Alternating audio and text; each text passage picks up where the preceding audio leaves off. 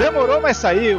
Finalmente temos aqui o Guia do Mochileiro de One Piece no Japão e finalmente vivenciando essa experiência, que a gente tentou vivenciar a experiência do Roger de chegar cedo demais lá no Japão. E eu tenho certeza que alguém vai ouvir essa jornada e vai tentar concretizar a uma viagem a Laf, considerado Laftel. Depois da pandemia, né? Lógico. E como um mero colaborador que eu sou de One Piece, eu quero fazer a obra crescer e eu quero que ela arrebente a quarta parede de todo mundo. Chegou a hora de mostrar um pouco do desejo da Nami de desenhar um mapa mundo. Eu quero que todo mundo compartilhe e conquiste essa jornada. E estamos aqui com os membros da OPEX, o senhor Baruki. Tô aqui pra poder ver e saber e descobrir o que foi que o 27 andou fazendo no Japão, porque... Temos aqui também o Mr. Caio. E aí? Tô de volta. De novo essa história, Caio. E eu tenho aqui o cara que sem ele eu não teria ido na viagem, o meu sensei, o Mr. Top. Saudações. Eu sou o Mr. Top. e também nós temos aqui a pessoa que nos orientou no início da nossa jornada. Temos aqui o fantástico Ricardo Cruz. Pensei que ia ser o fantástico Jaspion, mais fico feliz com a introdução. Vai ter a musiquinha. Podia ser também uma mulher saindo da água, né? Na abertura do Fantástico. Nossa. E eu chamo o recado agora. Não! Não! Por quê?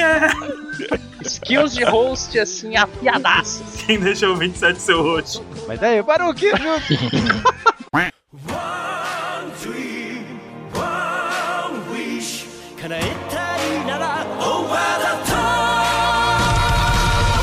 E com a temática aqui de Japão, voltamos a falar aqui do curso de japonês do Ricardo Cruz, do Nihongo. É isso aí. Ricardo, como é que é o curso? Vai ter um evento, na verdade, essa semana, né? Mais uma edição né, do evento e mais uma vez a gente tá junto aí. A gente já fez algumas edições e é muito legal porque toda vez que a gente traz o evento que chama Nihon Golden Week, é um evento que eu explico como você pode aprender japonês usando a cultura pop, né? Foi assim que eu aprendi. Eu canto lá na banda Jump Project, que é a banda inclusive do queridíssimo Hiroshi Kitadani, cantor de We Are, We Go Over the Top. E muita gente, cara, sempre que tem um evento e depois que a gente abre vagas para o nosso curso Premium, né, o Nihongo Premium, sempre tem uma galera que vem via o PEX. Então é muito legal, porque entre os alunos hoje em dia, né, os alunos têm um canal de comunicação direto comigo no curso. E eu converso com eles, né, eles tiram dúvidas e tal, então a gente fala muito, inclusive, de One Piece, a gente usa bastante One Piece é, a favor do aprendizado, muita gente que veio da UPEX. Então, pô, não perde a chance de participar, porque agora vai rolar, agora neste final de ano. Nessa semana, a partir de hoje, dia 3, começa a Nihon Golden Week. Então você se cadastra aí no link, a participação é gratuita, você recebe o link por e-mail, você acessa uma página com um monte de vídeos, eu ensinando técnicas para você começar a entender japonês, começar a meio que desmistificar, sabe? Essa ideia doida que tenho na cabeça de que japonês é uma coisa muito impossível, é intransponível, eu jamais aprenderei essa língua alienígena. É mentira, você pode aprender sim, não é tão difícil quanto muita gente acha que é. Venham fazer parte do evento e vão falar de Japão tem muita coisa legal para aprender junto com o idioma que é a cultura, né? Links pro evento vão estar aqui na descrição do post. E se você não conhece o Ricardo Cruz, cara, o Ricardo faz parte da banda Drum Project. Ele falou do Kitadani aí, ele conversa com o Kitadani, é o cara que cantou da música do Ria primeira abertura de One Piece. E você vê também o Ricardo com vários trabalhos, ele trabalhou como tradutor de mangá aqui no Brasil. Ele também cantou a música da segunda abertura de One Punch Man. É tua música, né, Ricardo? A música original, é, lá do Japão. Fiz a música e cantei com o pessoal do Jump Project, inclusive com o Hiroshi Kitadani, né? Então é um cara que tem um histórico de anime e mangá aqui, de cultura japonesa, na verdade, porque ele tá envolvido em outros eventos também, na época do Anime Friends, não é isso? Tem mais gente que tu já recebeu aqui no Brasil. Anime Friends Roots. Puta, gente pra caramba. Sim, Roots, Roots, Roots mesmo, né? Eu tô no timezinho que se reunia na casa do Takashi e falou: ah, vamos fazer um evento? e virou Anime Friends. Então é, tem dá um, um, podcast só sobre isso. Bota aí na pauta, Baruch. Vai ficar aqui na descrição os links para as redes sociais do Ricardo pra você conhecer um pouquinho mais dele e conhecer o curso de Hongo. É isso aí. Valeu.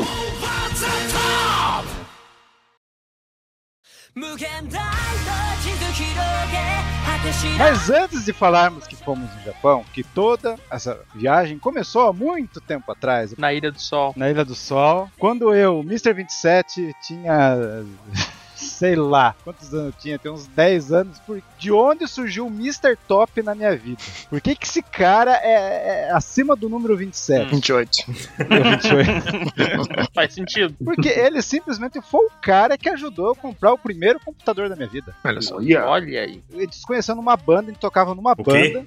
27 Como é que é, era roqueiro? rapaz? Sim, eu era o Mr. 27 dos teclados. Nossa senhora! tocava o IA? Poderia ter sido. e o Mr. Top era o cara da batera, Olha aí. não é não? Uhum. Isso aí. Ele tá tão falante hoje. Parece que ele não se orgulha muito disso. Não. Não sei. Exatamente, é a era sensação que pra eu tive. jogar o jogo Alone in the Dark. Que eu fiquei louco por esse jogo. Eu vou te ajudar a comprar um computador. Daí ele ajudou a comprar. Como sempre, o 27 muito saudável, né? Quando ele se empolga com alguma coisa, ele precisa ir lá e Vai muito a fundo, né? Ele vai- acho que ele perde um pouquinho da noção, assim. Vou comprar o computador inteiro Uhum. pra jogar um jogo. É o mesmo computador até hoje, né? Talvez. Talvez. e pra retribuir essa grande ação que ele fez na, na minha vida, naquela época passava Cavaleiros do Zodíaco. E o guitarrista gostava de anime. E esse cara aí, che, não falava nada. Eu não sabia que ele gostava de anime. Hum. Sei lá, estava morto uma célula ali. Hum. Daí, um belo dia, eu levei a fita de Cavaleiros do Zodíaco pra assistir. Só que tinha outro anime também lá, que passava junto na manchete naquela época. Que era. Sailor Moon. Alguém lembra de Sailor Moon na manchete? Com certeza. Óbvio. Uhum. Acor- Passava às sete e meia da manhã, acordava, gravava. Ricardo foi além também, já pegou o videocassete dele. Ah, é, né? né, Lá em 1814, com meu videocassete gravando Sailor Moon. Era tão difícil passar anime. Comprou o videocassete pra isso, né? Com- usava aquelas fitas que tinha capacidade de gravar um pouquinho mais, né? Per- Perdendo a qualidade pra gravar mais episódios. Sim. E eu curti animes por causa dos vilões, né? Então eu falei, ó, tem uns vilões legais aqui na Sailor Moon. Cara, eu mostrei Sailor Moon pra essa criatura. E o que aconteceu? Me diga, Mr. Top. Se tornou uma Sailor. Na verdade, quando você mostrou Sailor Moon, eu tava, eu tava voltando de um, assim, de um sono profundo que eu tinha de animes, assim. Na época que eu assistia anime de fato, era décadas atrás, assim. Comecei a assistir anime há muito tempo, quando passava na, na, na Record, eu acho, que era tipo, era coisa dos anos 60, 70 do Japão. Era Candy Candy, Honey Honey, a Princesa e o Cavaleiro, Era a princesa. Menino, Menino. Biônico. Então era coisa assim, muito antiga. Maravilhoso tudo isso que você citou. Mas você nunca comentava com isso. Então, eu- eu acho que a Então. gente não, não conversava muito sobre anime, né? Na época. A gente não conversava sobre muito sobre. Eram otakus ocultos, né? É, é, isso. Era tipo. É? Ele na dele e eu na minha, assim. A gente assistia, mas a gente não comentava muito, não tinha rolado muito esse assunto, né? Que filho da mãe. E aí passou aquela época, eu parei, eu parei de assistir, assim, parei de acompanhar. E, e, tipo, é, é, entrei debaixo da minha pedra, entrei na minha toca e hibernei, assim. E aí, nessa época, começou a, Foi nessa época que eu parei desse anime que entrou, começou a, aparecer, começou a passar Jaspion, né? Começou a, a entrar esses heróis, sabe, Tokusatsu, esses heróis japoneses. E aí, como eu não sou dessa praia, eu parei de assistir anime completamente. E aí passou por tudo isso daí, né? No começo dos anos 90, final dos anos 80, começo até metade dos anos 90, em 96, se eu não me engano, que a Gota Mágica dublou Sailor Moon aqui no Brasil. Grande gota mágica. E aí o Mr. 27 gravou, tinha um, um terceiro amigo, que a gente foi na casa dele, juntou os amigos pra assistir, pra assistir o que, que o Mr. 27 tinha gravado, todas as, novi Cava- as é. novidades, né, que tinham passado ali na, Uhum. naquele, naquele mês. Então ali naquela fita tinha Cavaleiro Zodíaco, nem, eu nem lembro, eu nem lembro o que, que tinha na fita, na verdade eu só lembro de Sailor Moon. Cavaleiros. Você me fez eu ir num retiro de igreja. Oi? Eu perdi o Shiryu vencendo a Medusa. o Shiryu vencendo a Medusa, fiquei naquele retiro pensando como que o Shiryu ia vencer o Ah, cara da. Medusa. E você vai me falar que você nem ligava. Maldito. E no fim não gostava de anime. a tendência de animes aqui no Brasil, ela deixou de ser, tipo, uma shoujo, ela deixou de ser, assim, um negócio... Começou a ir muito pro lado do, de heróis, começou, começou a ir muito pro lado de shonen, entendeu? Shonen, shonen, shonen, herói japonês, Jasper, etc. Sei. E, e aí, pra mim, morreu. Assim, pra mim, eu saí, pulei dessa praia e, e, e hibernei. Ah, então tu não é um cara de shonen. Não. Não. Tá fazendo o quê num cast de One Piece? É, né? Não sei, não faço a mínima ideia do que eu tô fazendo aqui. Eu juro que eu não faço a mínima ideia. Cara, a, a minha praia é menininhas mágicas. Minha, minha praia é colegiais tomando chá e comendo bolo. Cara, é essa a minha praia. Bom é que é todo um gênero rico, né? Você tem material pra caramba, né? Desde o passado até hoje. Eu também gosto. Se tem, Sim, sim. Minha praia, cara, minha praia é é garotas bonitinhas fazendo gracinhas, tomando chá e comendo bolo. É essa a minha que é a cura do câncer. É, é, é a cura do câncer. É a cura do câncer da humanidade. Então, tipo, quando eu assisti aquela fita, quando passou o Cavaleiros e chegou em Sailor Moon, cara, foi assim, aquele, aquele fã que tava adormecido lá, fazia uma década mais ou menos, pulou, assim, saltou a alma do cara, assim, e falou, cara, é isso, é, é isso. Eu agarrei esse cara pelos ombros e falei, cara, você me mostrou a luz. cara, é, é- foi isso. O renascimento é. se- acho que se eu tô aqui hoje, gravando esse programa e, e- e falando sobre Japão e te- de ter viajado como esse etc no Japão, eu acho que foi, foi, foi aquilo ali. Aquele, aquilo ali foi o Big Bang. Sua alma renasceu igual a uma transformação de uma Sailor, assim, né? Fazendo aqueles movimentos. gostei, gostei da analogia. Ou menos assim. Ou menos assim. Interessante. Daí esse cara na época começou a ir na, na Liberdade, começou a trazer fita, me ensinou onde comprava as fita- as fitas. Eu, comprei fita dos Dragon Ball, vi, vi K as fitas, tudo. Meu, foi uma loucura. E o que, que esse cara fez depois? Ele fez o site de Sailor Moon no Brasil, não foi? Isso. Se tornou um dos maiores sites de Sailor Moon no Brasil. Fiz amizades com, com o pessoal no Brasil inteiro. Viajei. Viajei pra Curitiba, Porto Alegre. Viajei pro Nordeste. Encontrar milhões de pessoas. Espalhando a palavra de Sailor Moon, Espalhando a palavra de Sailor Moon. É, exatamente. Pregando a palavra de Sailor Moon. E era, era uma internet mais... Eram, eram tempos mais simples, sabe? Eram tempos mais inocentes. Era, era a época que... Era tão bom, né? É, cara. Que era- não era, não era Hum. hoje essa, essa coisa de meme, essa coisa de bullying digital, essa coisa de, de- Não existia nem o conceito de social network, hoje como você tem Não tinha. É pré-Orkut. né? Facebook. Isso, então, nem Orkut tinha, era antes do Orkut. Não, Era tem. um- Eram sites. Acho que tinha. Orkut era em 96, existia, será? Acho que Não, Não, não, não, o desculpa. Orkut é tipo 2004. Ah, não, não, não. É, bem recente. Depois, bem depois. A época que eu, que eu tinha feito site era 98, 99. Então, era, era um site simples, assim. Que site que era o seu? Putz, cara, era Brazilian Sailor Moon Shrine o nome. dele. Ah, E era um site que tinha, um, tinha fórum, tinha, tinha, o pessoal trocava e-mails. Inclusive era tão inocente a coisa que o pessoal deixava os e-mails dele na página, assim, pra, pra entrar em contato. caraca. bons tempos, né? Eram bons tempos, tempos inocentes. Quando a internet era inocente. Exatamente. E você sabe que Sailor Moon tá. Sailor Moon tá sendo dublado agora, né? É, Finalmente, verdade, a- né? O filme, né? Sim, sim. Vamos ver. Tem um filme agora que vai sair, né? Tá empolgado? Cara, pra falar a verdade, Não.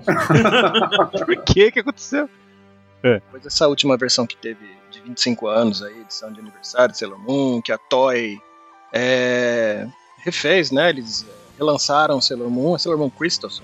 É, a Crystals. Cara, eu, sinceramente, eu fiquei decepcionado, porque eu esperava coisa muito melhor. É, é, sabe, é um título que a Toei tem, é, é um dos três pilares que a Toei tem de, de Mahou Shoujo. Esse é um dos principais. E eles, eles pegaram o projeto, que era um projeto fantástico.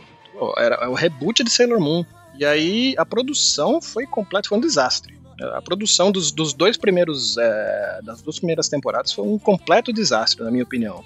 Só foi melhorar na terceira é, temporada porque eles mudaram equipe de animação, de estúdio, e colocaram na mesma equipe que já animava Precure. Uhum. Então já era. Usaram o character design de, de Precure lá, pegaram a. Pegaram a equipe, né, que fazia.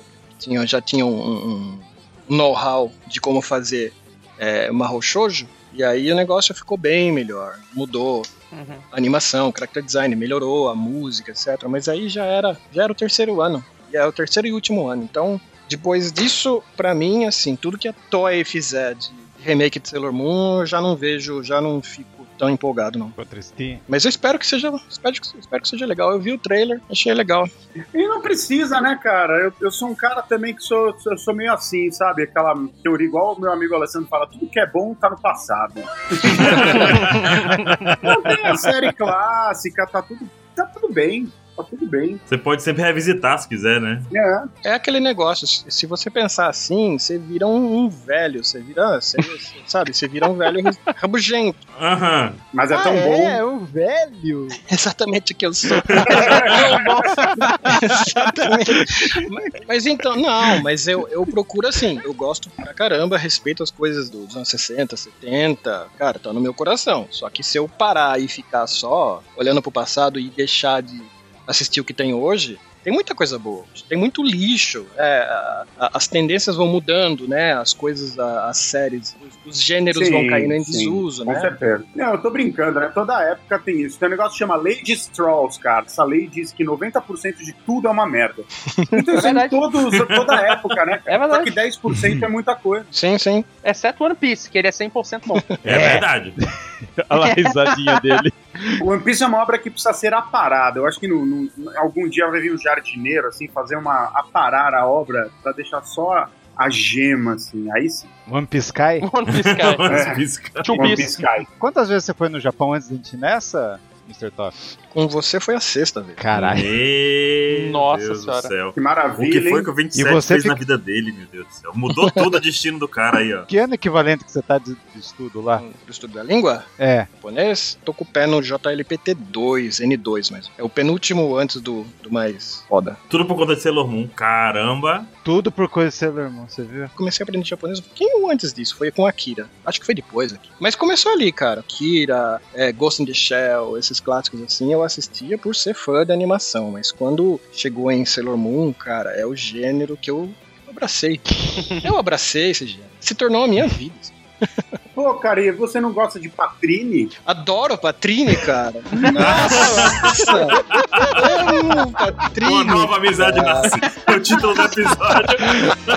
Patrine é maravilhoso, cara. Poucas coisas são melhores que Patrine no mundo. Nossa. Guerreira cintilante Patrine.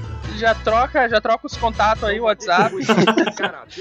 É muito bom, cara. Patrine é uma coisa assim que os roteiristas deviam ser muito drogados, né, Fantástico. cara? Outra,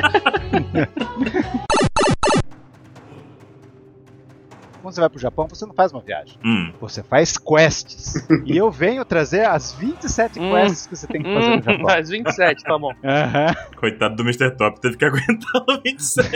Tem que ter ideia que ele tá aguentando há muito mais tempo que a gente. Mas acho que não com tanta frequência. Por isso que eu falo, vamos ver, vamos ver um Piece? Ele, não, não. Foi uma saga tremenda. Hum. De, de chefe querendo que eu tra- trouxesse saxofone. É o quê?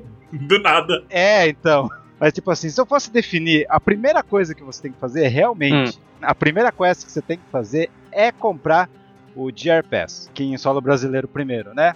Mr. Top. você compra aqui, ele só é vendido para, ele só é vendido para turistas, não é vendido no Japão. Você compra o voucher aqui Hum. e esse passe ele te dá passe livre. Você chega no Japão com esse voucher, troca numa numa das estações lá, numa das agências da JR lá. Ela liga todas as grandes cidades e as três ilhas, maiores ilhas do Japão.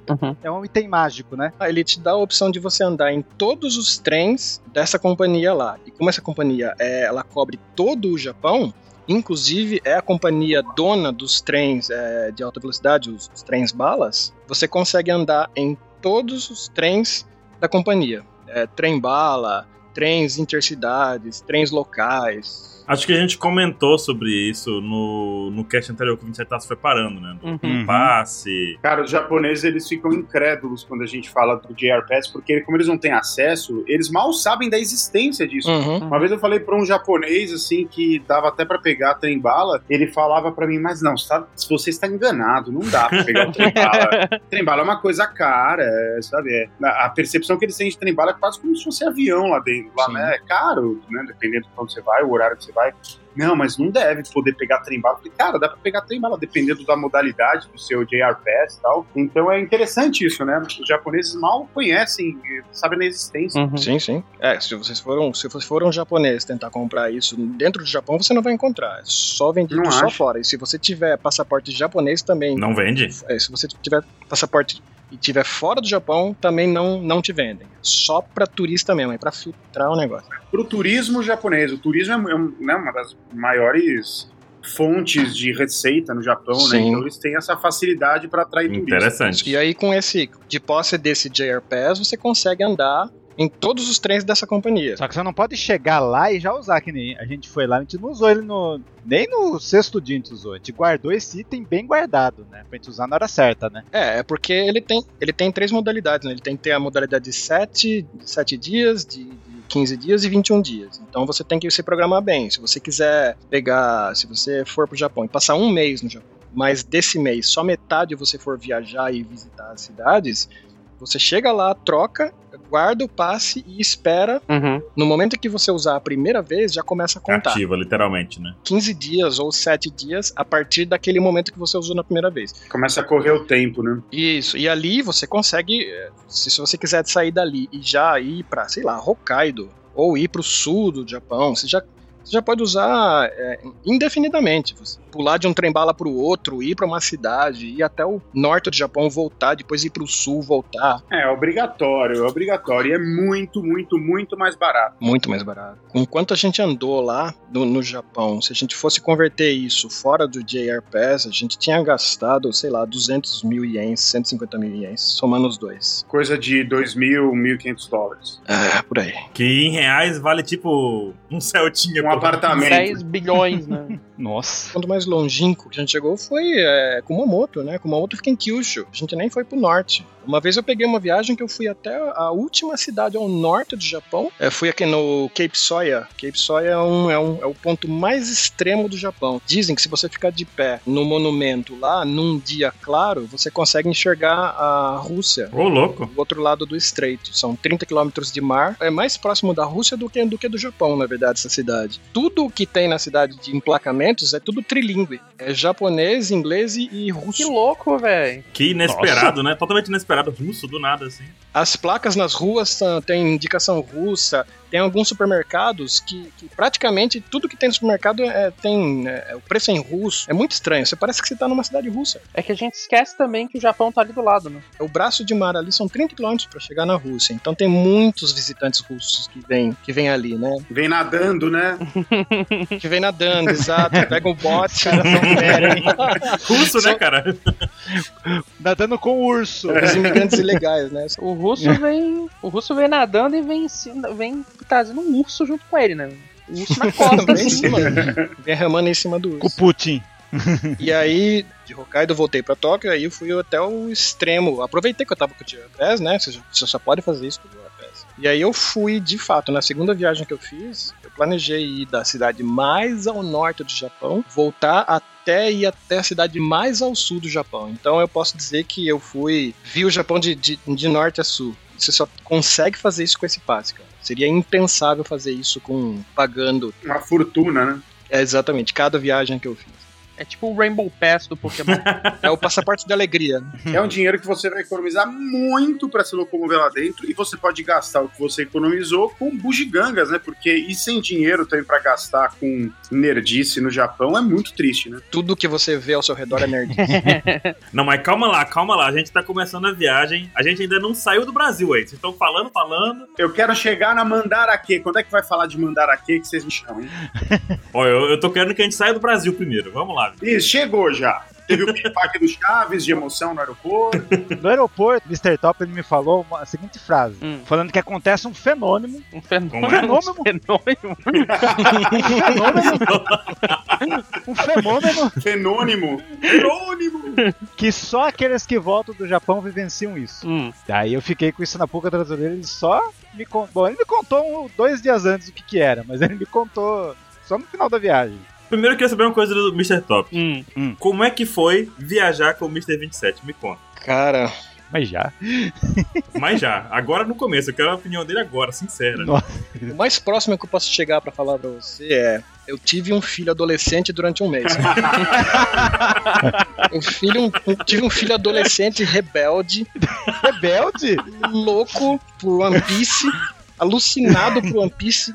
Todo lugar que você ia, o cara queria ver coisas relacionadas a One Piece. Qualquer coisa. Qualquer coisa. vamos sair, vamos ali no, na loja de conveniência ali comprar. Ah, mas vamos procurar o mangá de One Piece. Vamos procurar. Puta. Aquele que ele já Vamos ver tem, se né? já saiu na banca. É, vamos ver se já saiu na banca. Tirava da mão da criança passando, né? Onde é que você comprou isso aqui, garoto? Onde foi? Vai, aponta. Vamos ali, vamos dar um pulo ali em Tóquio ali. Ah, mas a gente vai ter que passar assim por uns, uns cinco ou seis lugares que são relacionados a One Piece. Você tinha que ir pelo plano de voo, assim. Vamos ver os lugares que tem One Piece. Alguma coisa tinha que ter com, com relação com One Piece. Vamos comprar, vamos tomar um refrigerante? Mas a Pepsi do Frank, né? Tem que ser a Pepsi do Frank. É, exato. É o One Piece Edition. Essa viagem de vocês pro Japão rende um documentário da Netflix, cara, com um fã ficcionado por Sailor Moon e um por One Piece viajam juntos ao Japão. Cara, Tem que fazer, sabe? Episódio 1, a chegada. Isso é incrível, cara. Você imagina. Dá pra ter 19 capítulos. A gente tá no hype de One Piece na Netflix, cara. É o momento. Exatamente. É um fã de Mahou Shoujo andando com um fã de, de Shonen, cara. Nossa, isso. cara, perfeito. meu. Nossa, eu veria muito esse documentário. Lá na é alfândega ou na hora que os caras revistam você lá? É Polícia de Fronteira. A polícia de fronteira do Brasil, o que, que já jogaram de mim? Jogaram meu gel. Então todas as fotos o cabelo tosco. jogaram meu gel, claro. Mas tu pode comprar o gel do Frank no Japão, não? Cara, daí eu fiquei tão brochado de comprar gel, porque daí todo aeroporto ia jogar o gel. Daí eu não comprei, fiquei descabelado. E jogava, ué, comprava um pequeno. Tem que pôr na bagagem de despachar, né? Eles jogam que tá na bagagem de mão, não é isso? Não sei se já, você já conseguiu passar com gel, que pra mim gel é canivete agora, pra mim. Já me jogaram fora uns sprays de cabelo assim, mas é. Se você realmente quiser, você tem que voltar a porra toda, ir no balcão, Despachar. pedir pra recuperarem sua mala, colocar na sua mala, fazer o check-in. de- É bem trabalhoso, né? Aí tu perde voo, né? Aí você joga fora, né? Perfume, já perdi. Então, uma dica boa, né? Líquidos, né? Até mais de 200 ml, acho que É. é isso.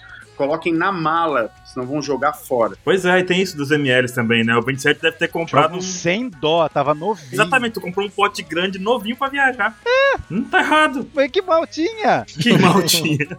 Daí tirei aquela primeira foto lá, Believe, Bom Voyage e tal. O que que vamos fazer agora? A minha ideia era falar que antes do Japão a gente foi nos Estados Unidos. Mas talvez no futuro a gente grave as aventuras que a gente teve lá nos Estados Unidos. Um, um spin-off, talvez, Baru. Talvez, talvez. Cabe um spin-off aí, né? Eu vou pular toda essa parte dos Estados Unidos, só falar algumas lições que. umas quests pra resolver aqui. Tipo, coisas que você tem que saber, coisas que você tem que comprar. Porque se você for no inverno lá, você tem que comprar um sobretudo, touca, cachecol e luvas. Então essa seria a segunda quest que você tem que fazer. Porque para brasileiro, o inverno lá é terrível. Outro nível, né, na verdade. E quem sai do país Rio Grande do Sul? Igual capeleto, né? 3 graus, capeleto de bermuda. Você sentiu frio no pescoço, Mr. Kai? Já, cara, normalmente quando passa um fantasma. Frio no rosto, né? O rosto dói, né? né? É mandíbula. Dói. Cheiro de enxofre. Eu fiquei procurando um cachecol durante os três quarteirões, não foi? Achou algum de One Piece? Não, isso foi porque a gente foi para os Estados Unidos, senão eu teria procurado. Difícil, viu, Mr. Top? Muito difícil sua missão. Parabéns. Reconheço. E daí, tipo, tem mais duas quests pra falar. Hum. Que todo mochileiro de One Piece tem que entender uma coisa: a lógica do metrô do lugar. Sim, concordo. Me diga você. Tóquio é um tipo de metrô, em Kumamoto é bondinho, em Washington é um jeito, Nova York. Então você que vai sair, se você sabe o lance do metrô, você é rei. Cara, mas você é? só entende o metrô e os trens japoneses andando por eles, viu? Andando por eles. Não tente estudar muito antes de ir, porque é, um, é uma teia de aranha gigantesca, né? Sim, sim, Tem sim. que chegar lá e aprender meio que na. Meio que na- Tem aplicativo, acho que hoje em dia eu nunca usei, mas tem aplicativo que falam que é uma mão na roda, né? Sim. É recomendável que você nem compre o mapa. assim, porque se você comprar um mapa do metrô junto com o trem, você não vai, você não vai pra pra Tóquio. Você fica com medo. É sério, se você compra um mapa do trem, é que tem um mapa do trem e tem um mapa do metrô. Aí tem um mapa que tem o trem em cima do mapa do metrô. Se você comprar esse mapa, você desiste de.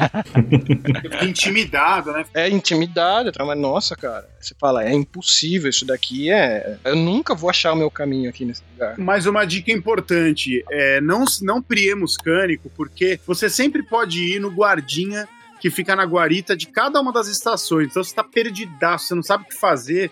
Eles geralmente são muito simpáticos. Então você chega lá, pode arranhar um inglês ali, só de palavras-chave, que é o que normalmente eles vão saber falar. Uhum. E você pede indicação, olha, eu quero chegar a Nagano, quero chegar em Shibuya. Eles vão te indicar com as mãos, ali, ah, só, ali, tree, fica tranquilo, você não está sozinho. Tem um funcionário lá que está acostumado com o estrangeiro perdido. É o Station Master. Nas grandes cidades, nas metrópoles, né? Nagoya, é, Osaka, Tóquio, todo o sistema de transporte ele é bilíngue. Então você tem todas as, as placas, direção para onde vai, para onde vem, as saídas das estações, as entradas das estações, o destino dos trens, os mapas, etc. É tudo bilíngue. Então é, ele tá em japonês primeiramente e tudo tem subtitles.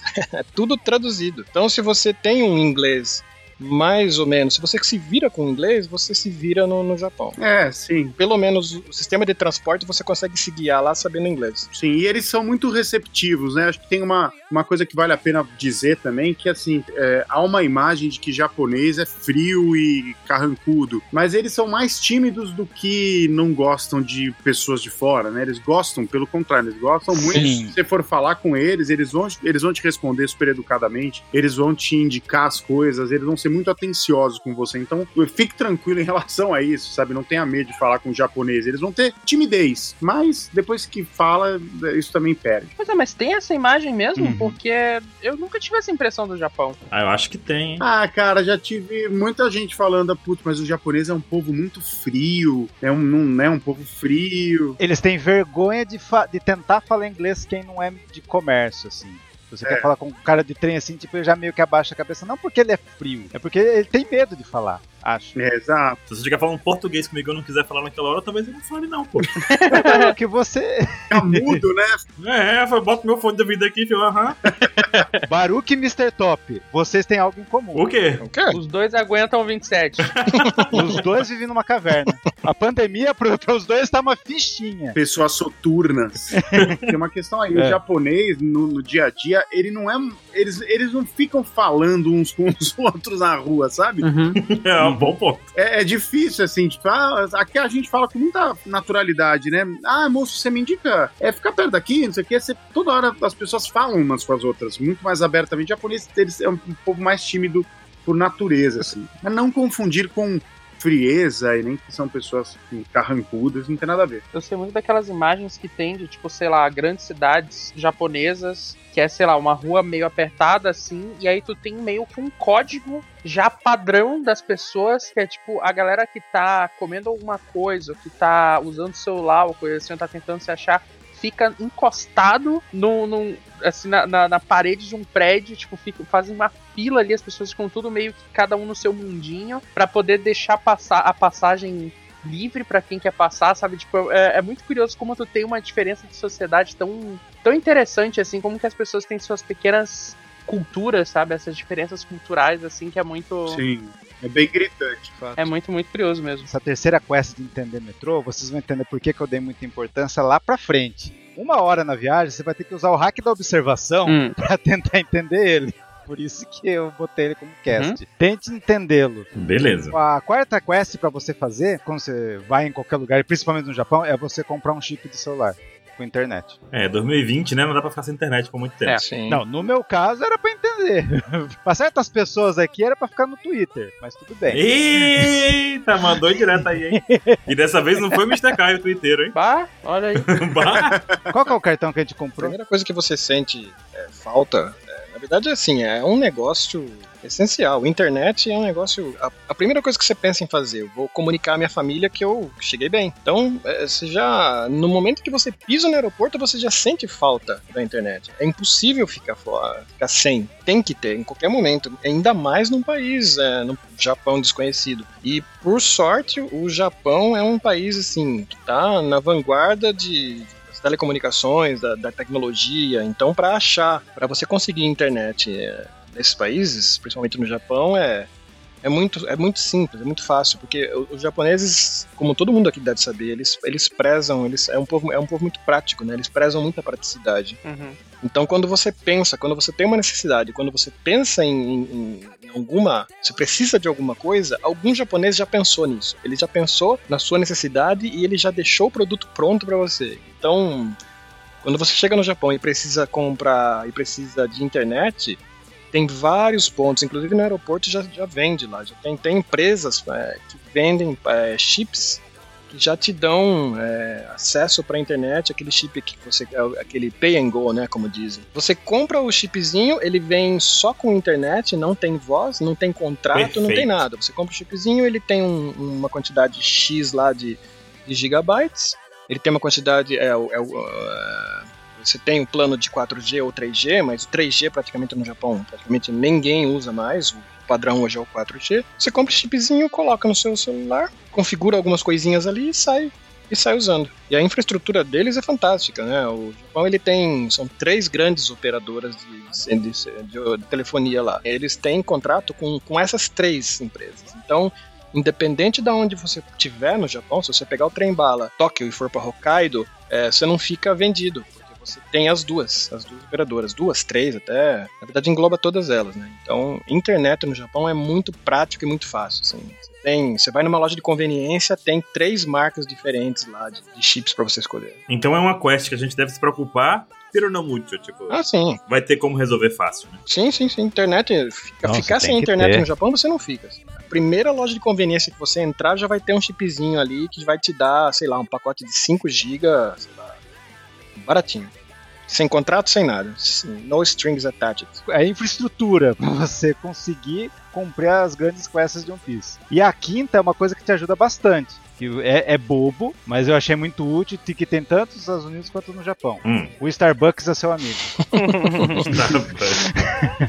Ele libera geral. Ele libera sinal, tem o café lá, tem gente que se mata com moca. Uhum. Você pede algo e fica usando a internet do lugar, é isso? Sim, você perde uma hora, e- uma hora, uma hora e meia estando lá. É, outra coisa boa também é que você tem um. Você pega o seu, o seu acesso num, numa Starbucks e esse acesso ele vale para todas as Starbucks do Japão. É a mesma senha, o mesmo código e a mesma senha. A mesma usuário e senha pro, pro Wi-Fi. Por quanto tempo? Não lembro, Tempo? Não, infinito, né? não lembro. Acho que sim, acho que sim. Sim, a gente sentava lá e ficava, era a hora que a gente respirava. Não tem limite de, de uso, não. Você pega. Porque é Wi-Fi, né? Você Uhum. se loga na rede do Wi-Fi da Starbucks. Você sai daquela loja ali, você vai pra outra cidade, entra numa outra Starbucks, é, a mes é o mesmo login senha. Louco. É meio padronizado isso. Muito legal. Muito útil. Porque quando você compra o cartão, é, é 5 GB que a gente pode gastar. É, sim, tem 5, tem 10. Tem 10, né? Então na hora que você acha o Starbucks, você meio que respira, né? Ah, sim. É, isso se você se acaba o seu crédito do, do celular. Aí você, Uhum. antes de acabar a sua internet, você corre no Starbucks, faz o que você tem que fazer.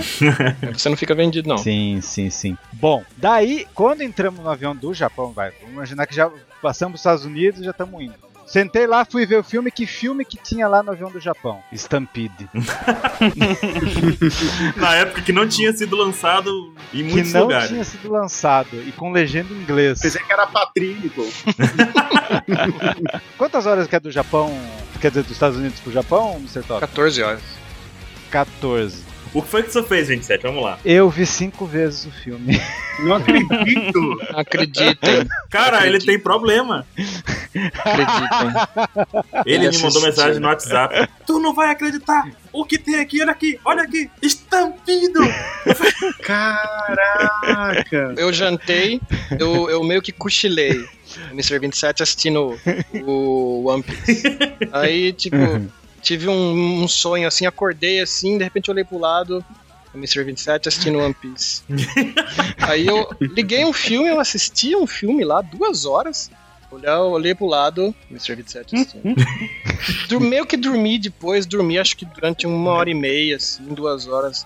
Acordei, olhei pro lado, Mr. 27 assistindo. Você não entende? Todos nós queríamos ver esse filme. Ninguém do Brasil tinha. Mas cinco vezes, cinco vezes seguidas. Eu achei que eu tava, tipo, numa Matrix, assim, sabe? Num, num loop Dia da infinito. marmota, né, Mr. Top?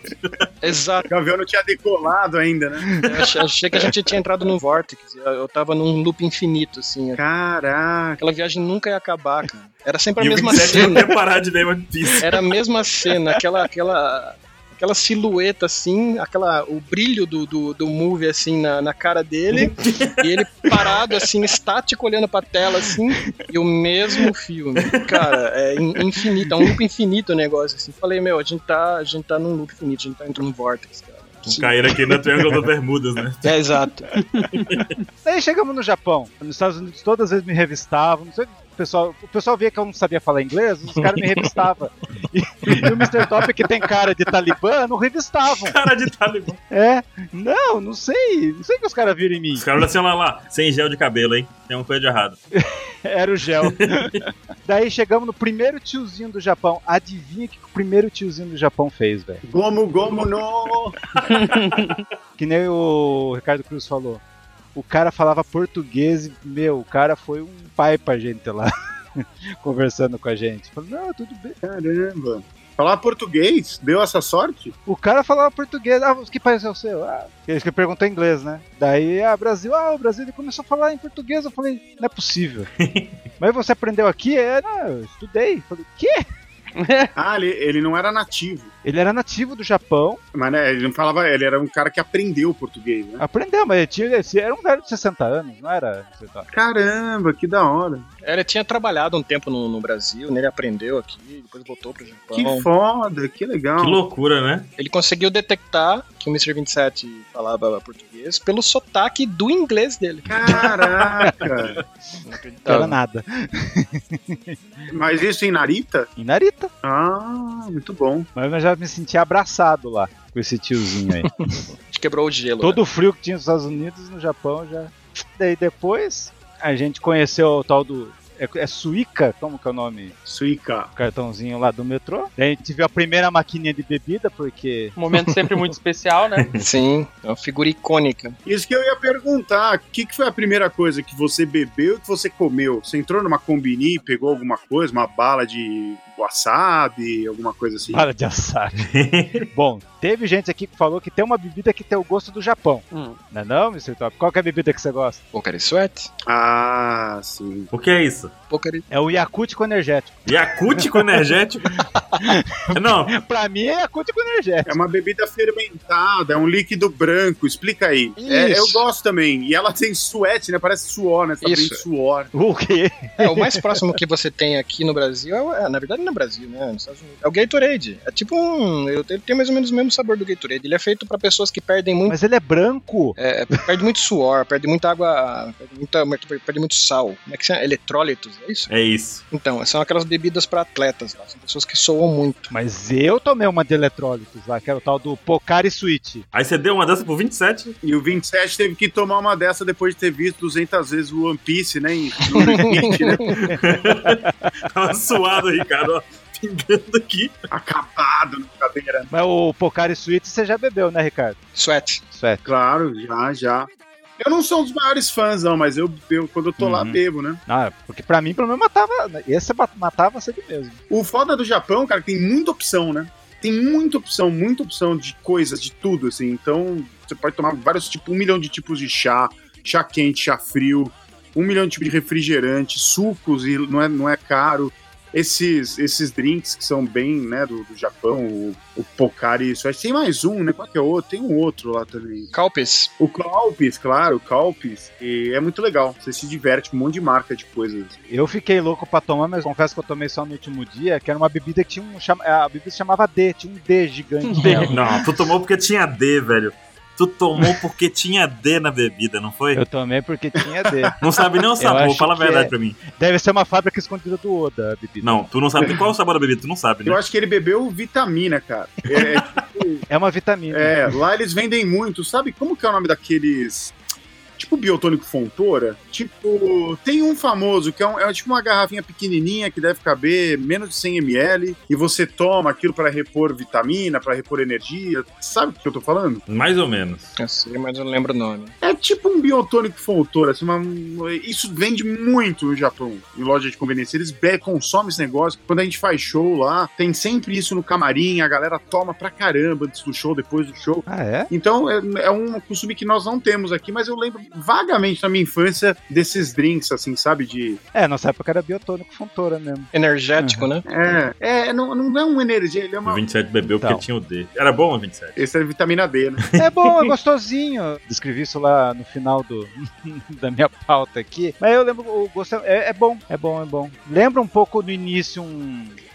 Energético, mas depois ele tem um gostosinho peculiar dele. É, é bem peculiar, isso é o que eu tô imaginando aqui. Daí pegando o primeiro trem, é aquela sensação louca, né? Que cada estação tem um toque, não, não tem esse lance? Isso. E um barulhinho diferente pra diferenciar uma estação da outra e tem barulho de pássaros, né? Cada estação tem, tem o seu próprio, o seu próprio tema. Mas, é, tipo- mas parece músicas de Mega Man, não parece?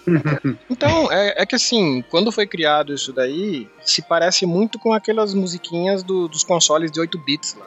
São, são monotons, mais ou menos. Praticamente todas essas musiquinhas elas foram criadas, acho que foi na década de 80, né? 70. Eu pesquis, cheguei a pesquisar uma vez sobre isso. Mas praticamente tem, inclusive tem estações que tem, tem temas. É, é, é legal depois o pessoal até procurar sobre isso daí, porque é um tema dentro, é, uma, é um universo dentro de um universo. Só o, o tema das estações do Japão, cara, isso já é um negócio pra você perder horas e horas, e horas, dias. Não, o eu, eu brasileiro nunca fui pra nenhuma terra, vi isso aí, eu achei, achei muito louco Então. essa ideia. pois é. E tem o taco de trem no Japão, né, cara? Tem o quê?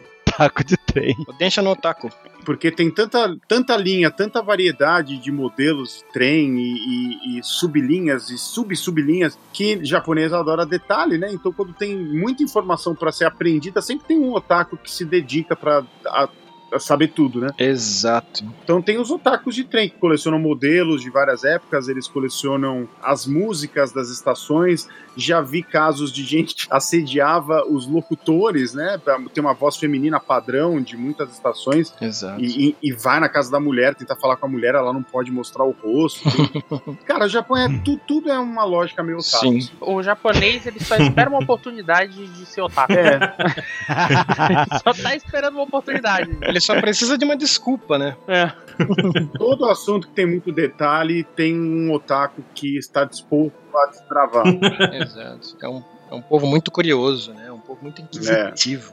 E tinha som de pássaros também. Sim, tinha? sim. Ah, é, então, é, isso é outro, é outro tema ainda. Tem estações que tem, tem pássaros, tem espécies de pássaros. É que aquele. é, em todas as estações tem aqueles alto-falantes, né? Tem o alto-falante onde tem o, o anúncio da- dos trens que chegam e que saem, né? Que são anúncios eletrônicos. E tem os alto-falantes onde fica tocando o som de passarinho cantando o dia inteiro que maravilha. sons de passarinhos, assim, você tá, você tá lá em Shibuya, lá embaixo da terra, 300 metros de, de- né, embaixo da terra e escutando sons de passarinhos, assim. Mas é, é o lance do estresse, não era isso aí? Ele tem um, um- um tom, assim, que ele é, ele é, ele é calma, né?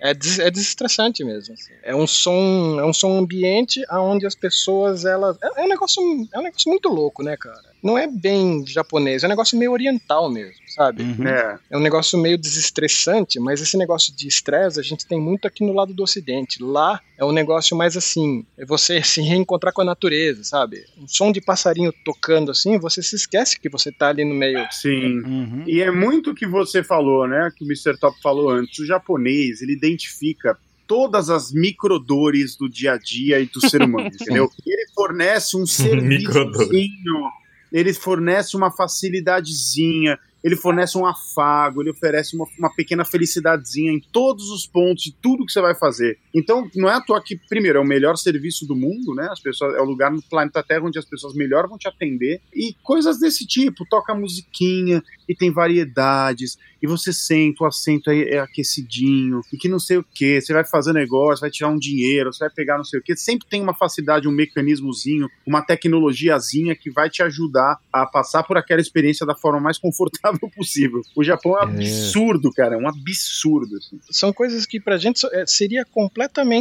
assim, irrelevantes. Supérfluo, São, né? são- exato, essa é a palavra. São, são muitas, tem, exato, tem muitas coisas dentro da cultura japonesa que você, como turista, você olha e fala: Isso não tem necessidade de existir. Isso está tá, Sim. isso tá desperdiçando é, recursos à toa, porque não, não tem necessidade, não tem, isso não está sendo convertido em dinheiro, não está sendo convertido em. Só você ir na, na Daiso, né? Você percebe muito isso, né? Naquela loja que tem aqueles produtos japoneses Sim, que sim, sim. são, sabe, o cortador de ovo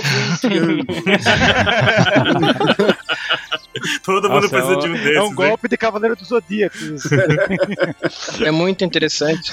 Tu não tem lá muito, muito, muito motivo pra isso existir, mas se, se, é, se, se alguém pensou, existe, né? Isso. É, e às vezes é só pra dar um detalhe fofo no onigiri, Uhum. entendeu? Então é um cortador em flor da alga, um negócio de plástico pra fazer isso, entendeu? Pra gente, pode ser até dispensável, mas pra eles, é um detalhezinho no dia deles, é um cubinho de açúcar, sabe? É um detalhezinho, detalhezinho aqui, detalhezinho ali, detalhezinho ali. Você junta todos esses.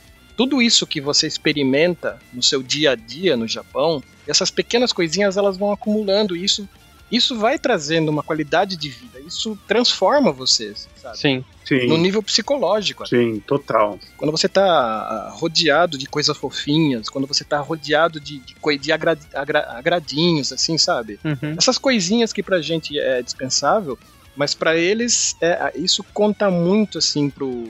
No final do dia, um japonês, logicamente que ele passa, até deve ser até por causa disso, né? Que a rotina é estressante, tanto dos estudantes quanto Ah, do pessoal que trabalha, essas coisinhas, no fim do dia, contam muito para que você, eh, vamos dizer assim, mantenha a sua saúde mental, vamos dizer assim, né? Sim, o ofurô, né, cara? Que coisa mais deliciosa que o ofurô, sim, né? sim, Um banho de água quente pra você, tipo, acabou o dia, exato. deixa eu ficar imerso em água quentinha. Eu fico imaginando aqui no Brasil o que a gente passa de, de dificuldades aqui, tudo que a gente passa aqui no dia a dia nas grandes cidades, se a gente tivesse tudo que o Japão tem que, que pode, ser, pode ser considerado é, dispensável ou é, que não tem nenhum efeito prático, né? Trazendo essas coisas pro Brasil, cara, eu, eu imagino como seria a reação das pessoas, como seria a cultura brasileira, sabe? Como, qual seria o nível de estresse do brasileiro se a gente consegue conseguisse trazer essas coisinhas fofinhas, essa,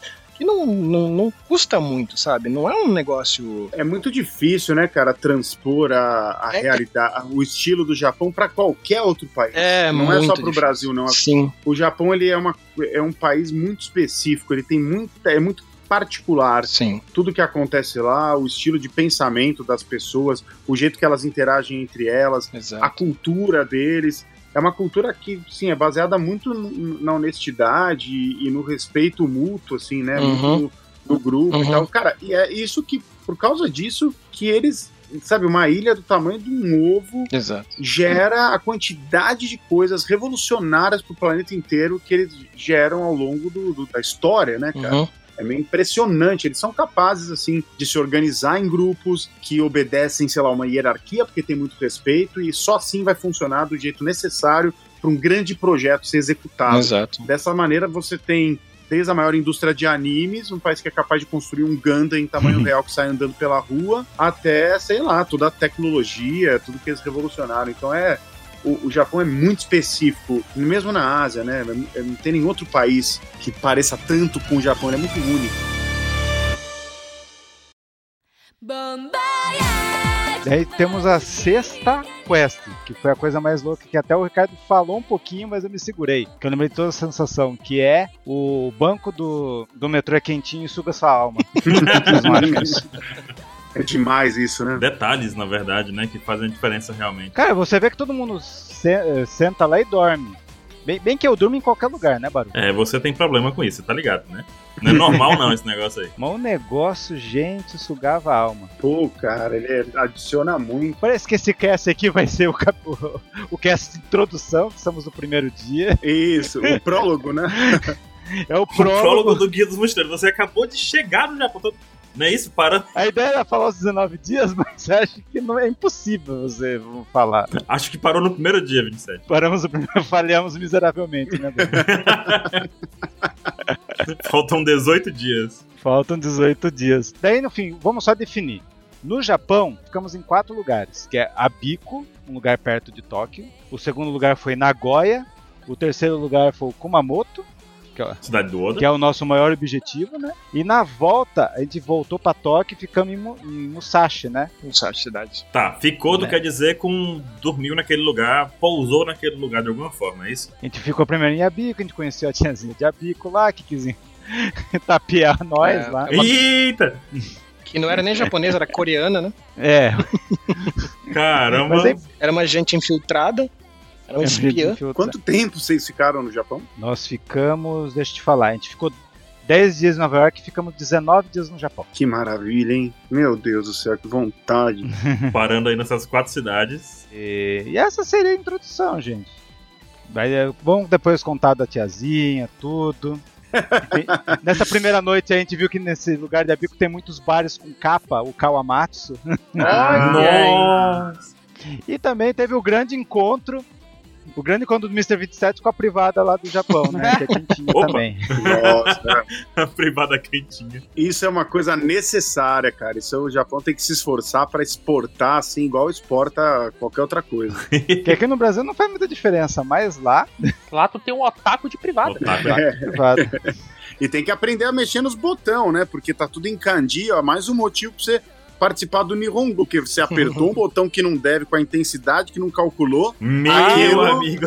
aquilo faz você, sei lá, perceber, encontrar com Deus. Exatamente. Encontrar com Uma experiência extracorpórea. Tu encontrou com Deus, 27? Acho que podemos englobar essa cesta, que é a privada quentinha, e o banco do metrô. que é as sensações únicas que. O, bra- o brasileiro no Japão vai falar: Meu, que coisa maluca. Mas é isso aí, não façam que nem eu, que fui no Japão sem saber nada. Faz o curso do Ricardo, pra você chegar lá e não passar vergonha. Tu foi salvo pelo Mr. Top, não é isso? Eu fui salvo pelo Mr. Top. Mas ninguém tem um Mr. Top assim. Exatamente. Um cara com essa bagagem de conhecimentos. Foi a tua primeira viagem, mas a dele já foi a sexta. Já. Foi a sexta. Outro nível. Então, pra ele não teve graça, pra mim foi tudo mágico. Mas nós temos. A gente vai ter 19 casts. Não. Não, não saberemos. Mas vamos ver. Vamos encerrar nessa parte aqui, esse prólogo. Aguarde os próximos capítulos. E tamo aí. e tamo aí. Meu Deus. Ai, ai, quem deixou o 27 ser o host? Teremos os Opex Casts completinhos de verdade com o restante da viagem. Tem 19 dias aqui, todos marcados pelo 27, com todos os detalhes dessa viagem. Mr. Top tem que participar disso e o Ricardo também, porque são vocês que vão poder complementar toda essa história do 27. Eu sei que o Mr. Top deve ter sido difícil cuidar do 27 lá. Ele deve ter contado todos os Imagina. dias com cuidado, tipo, tá acabando. Tá acabando. Magia. É, cara, pra mim. Imagina o Mr. Top calado. Pro Mr. 27 foram 20 dias. Pra mim, eu contei uns 80 no Uma longa viagem no Japão com 27. Vocês vão saber todos os lugares que um fã de One Piece não pode deixar de visitar lá no Japão. Entrou no Sunny Go. Entrou no Sunny. Sun, TV Fuji, Ixi, tem o Museu da Toei. Maravilhoso, gente, Tem Cara, um foi monte longe. de coisas. Foi longe, foi longe. Ah, hoje não, hoje a gente só foi no dia 1. Hoje a gente botou, botou o pé no Japão. Pisou o pontinho do pé no Japão. Isso porque os Estados Unidos ficou de fora, né? Pois é, né? Olha, uma sugestão para as próximas edições, talvez em vez de dia por dia, porque eu acho que a gente nunca vai chegar no final do. do... Podia dividir por temas, entendeu? Um, um, um cast só sobre hospedagens e comidas, outro cast só sobre One Piece, outro cast só sobre Concordo tecnologia. plenamente. Porque daí vai contando história sobre cada tema e esgota tudo no final, entendeu? Gostei, Aham. gostei, hein? Interessante, interessante, O gostei. que vocês acham? Deixa aí nos comentários. Se vocês preferem dias, se vocês preferem temas. Tem as quests. Tem as quests. Já foi seis. Só faltam 21 quests do 27. Falta 21 quests. Quem viver, viverá. Faz sentido? Mas é isso, gente. Vamos nessa então. Falou. Assim? Assim, então. Falou, então. Então, falou. É isso, né? É isso. Grandes skills de host do, do 27. Incríveis. Ai, gente.